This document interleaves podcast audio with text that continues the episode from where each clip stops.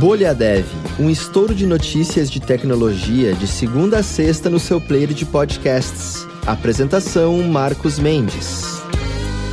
Olá, bem-vindos e bem-vindas ao Bolha Dev do comecinho da semana, essa segunda-feira, dia 10 de outubro, aniversário de 42 anos do lançamento do jogo Pac-Man lá nos Estados Unidos, abrindo caminho para virar esse fenômeno cultural que basicamente dura até hoje. Mas uma curiosidade a respeito do jogo é que originalmente lá no Japão o nome dele era Puckman, porque o formato lá do personagem, né, parecia uma puck ou um puck de hockey. O problema é que levando isso para os Estados Unidos ia ser muito fácil cobrir um pedacinho do P, aí ia virar uma outra letra, ia virar um palavrão. Então o Puckman acabou virando Pac-Man lá nos Estados Unidos por conta disso. Mas tá aí, 42 anos do lançamento do jogo por lá.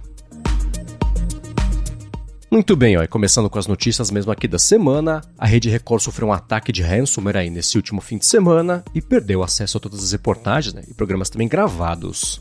A situação lá nos bastidores está desesperadora, isso de acordo com alguns relatos. Eles estão passando, né? Estão usando matérias antigas gravadas em mídias físicas para conseguir ter alguma coisa no ar, né? manter lá parte da programação. Parece que os hackers conseguiram obter também informações financeiras e dados de clientes e funcionários aí da rede Record, então é bem provável que isso volte a notícia aí nos próximos dias e semanas. Bom, e falando sobre privacidade agora, exigir webcams ligadas durante expediente é uma violação dos direitos humanos, isso de acordo com o tribunal holandês. O que rolou foi que depois do operador de telemarketing ter sido demitido na Holanda por se recusar a ser monitorado, a justiça de lá determinou que as instruções estão em conflito com respeito à privacidade dos trabalhadores, citando inclusive a Convenção para a Proteção de Direitos Humanos e Liberdades Fundamentais. E falando sobre o mundo de startups agora, uma startup apresentou uma antena que pode transformar a internet doméstica de usuários em rede para celular própria. O dispositivo da Yukama permite a transmissão da conexão doméstica como LTE por até 800 metros, chegando a uma tecnologia de rádio que permite 150 MB de downlink e 50 MB de uplink. A empresa foi criada pelo Kashif Ali, que é um ex-engenheiro do Facebook, com a ideia de construir uma rede celular colaborativa, né? coletiva na verdade, com cada pessoa ampliando a malha com a sua própria internet. Bom, e falando sobre o mundo da Apple agora, parece que a função do iPhone 14 está confundindo curvas e frenagem de montanhas russas com acidentes automotivos. A função de detecção de acidente dos iPhones novos identifica situações como acidentes de carro graves e mostra um alerta né, que se a pessoa não cancelar, liga aí depois de 20 segundos para as autoridades que são acionadas e parece que isso está rolando aí quando a pessoa entra numa montanha russa. De acordo com a jornalista Joana Stern, tem muita situação acontecendo do pessoal que está na montanha russa e esse recurso é ativado e a pessoa não percebe, acaba ligando lá para serviços de emergência. E falando sobre a Intel agora, ela confirmou o vazamento da BIOS e o F da CPUs Alder Lake.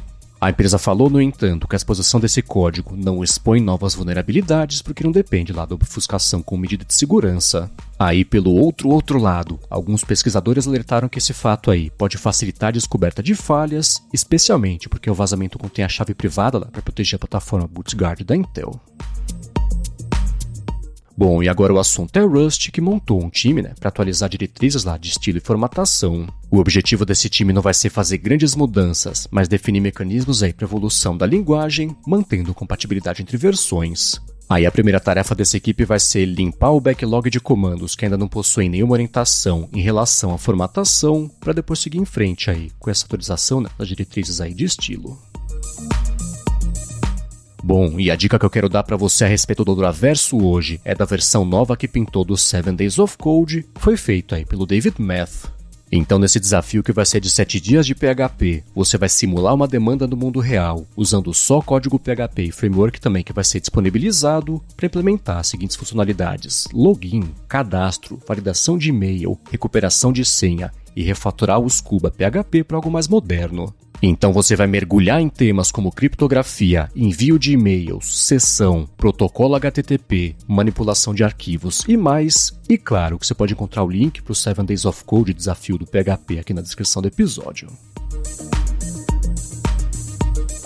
Muito bem, para finalizar o episódio de hoje, eu quero expandir aquela pergunta feita na semana passada pelo André Huck sobre entrevista para empresa gringa, onde que o bicho mais pegava, né, como é que funcionava e tudo mais, e veio uma pergunta complementar do Jonathan Silva, querendo saber nessas situações o que significa na prática ter inglês fluente. Ele falou que o conceito básico de ter uma fluência em inglês ele conhece, mas se ele, por exemplo, só entre aspas, né, consegue se comunicar bem, a conversa flui bem, mas não perfeita, ele pode se considerar fluente para uma vaga no mundo da tecnologia. Então, se você tem experiência neste mercado, seja contratando, seja sendo contratado, já teve experiência com empresa gringa, passa aqui na descrição do episódio, pega o link direto para o tweet do Jonathan Silva, claro, mencionando a gente também no arroba bolhadevpod na sua resposta, que a gente pode trazer aqui no próximo episódio ou nos próximos episódios.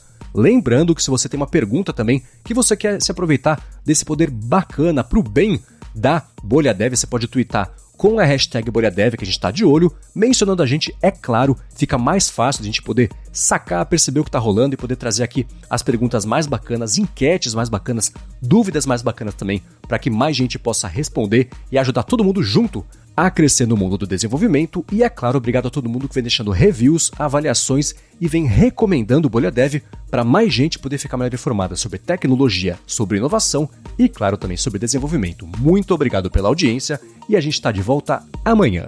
Até lá!